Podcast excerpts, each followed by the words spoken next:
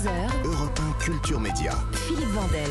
Dans un instant, on va retrouver dans Culture Média Sacha Nokovic et sa chronique Sport Média avec un nouveau magazine pour les enfants, le nouveau projet de Nelson Montfort et le portrait robot des pirates de contenu sportif. C'est pas ce qu'on croit. Mais d'abord, c'est l'heure des télescopages de Bruno Donnet. Bonjour Bruno. Bonjour Philippe. Tous les jours, Bruno, vous observez ici les grands rendez-vous médiatiques. Et hier soir, vous avez donc regardé l'interview d'Agnès Buzyn dans l'émission C'est à vous.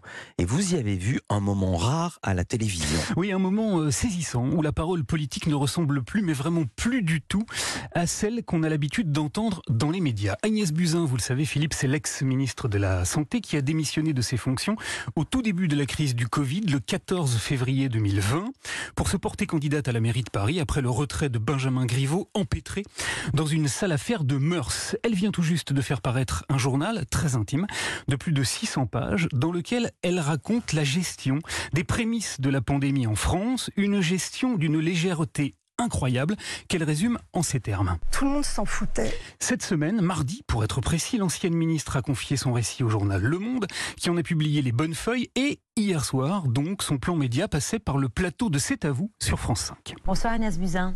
Bonsoir. Merci de votre présence ce soir pour évoquer cette période que vous qualifiez des trois mois les plus éprouvants de votre vie. Et si je vous dis que ce moment-là fut un moment exceptionnellement rare à la télévision, Philippe, c'est d'abord parce qu'on y a entendu une parole politique d'une spectaculaire sincérité. Si vous me demandez quel est le plus grand regret de ma vie, c'est de ne pas avoir géré cette crise. Dans une posture inédite, émue et au bord des larmes, Agnès Buzyn a en effet raconté hier soir ce qu'elle n'avait encore jamais dit publiquement. Elle a confié comment, alors qu'elle voyait arriver l'évidence d'une pandémie qui a tué 156 700 personnes en France et qui a conduit à un confinement d'une ampleur inédite dans notre histoire, elle s'est retrouvée seule, désespérément seule, face à un pouvoir exécutif extrêmement désinvolte qui refusait d'entendre ses mises en garde. J'ai dit des choses en Conseil des ministres, mais euh, les ministres euh, m'ont dit... Euh, on a cru que tu étais trop inquiète, comme tous les médecins, à toujours voir le pire, que je vois. Voilà. Mais le pire, c'est la journaliste Anne-Elisabeth Lemoine qui a livré hier une interview impeccable qu'il a pris dans sa propre voix. Vous expliquez ce qui paraît totalement fou, qu'entre le 11 janvier 2020 et le 8 février, vous avez vainement essayé d'obtenir un rendez-vous avec le président de la République eh oui, pendant près d'un mois, le président de la République a refusé de recevoir Agnès Buzyn et même de la prendre au téléphone. Émotion, révélation, sincérité, il y avait donc dans ce moment de télévision tout ce qu'on n'entend jamais dans l'expression médiatique des politiques qui se réfugient si souvent derrière le robinet d'eau tiède et la langue de bois. L'ancienne ministre a raconté l'immense solitude dans laquelle elle s'est retrouvée. Il n'y a pas eu un expert, un, vous ne trouverez pas un interview qui disait que c'était grave. Puis elle a fustigé l'attitude des experts, des scientifiques et la responsabilité des médias. Plus ils étaient péremptoires, plus ils étaient invités. Voilà, c'est ça. Si je dois vraiment aujourd'hui m'énerver, c'est tout ce que j'ai vu sur les plateaux télé pendant un an.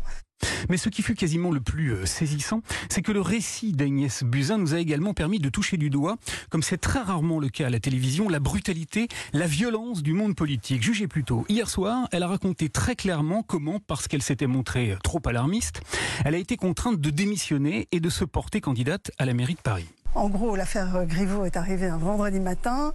Euh, j'ai eu 48 heures. Voilà, euh, de pression. J'ai donné ma démission le dimanche. Je n'ai rencontré aucun membre du gouvernement. Et, euh, à l'évidence, quand j'ai quitté le ministère, je, voilà, je ne débordais pas de joie. Ces explications étaient claires et pourtant, écoutez donc comment, le matin même, interrogé par Marc Fauvel sur France Info, l'ancien porte-parole du gouvernement, Gabriel Attal, a protégé le sommet de l'exécutif. Elle dit aussi, euh, toujours dans Le Monde, qu'on lui a tordu le bras pour quitter le gouvernement, pour être candidate au, au municipal à Paris. À aucun moment, vous, euh, quand vous avez euh, travaillé avec elle au sein du gouvernement, vous n'avez eu l'impression qu'elle y allait à marche forcée Pas du tout.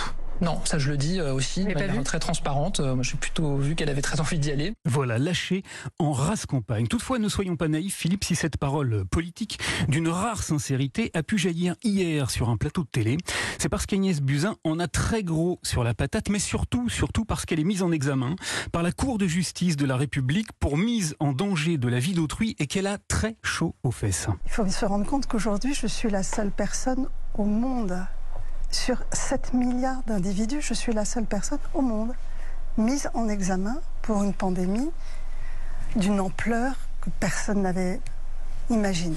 Alors voilà, on aimerait tant que les politiques se montrent à ce point authentiques et nous fassent d'aussi fracassantes révélations, y compris lorsqu'ils ne sont pas sous la menace de graves poursuites, y compris lorsque dire la vérité n'est plus l'unique moyen pour essayer de sauver sa peau. Quel moment de télévision et quelle analyse. Merci beaucoup Bruno Donnet.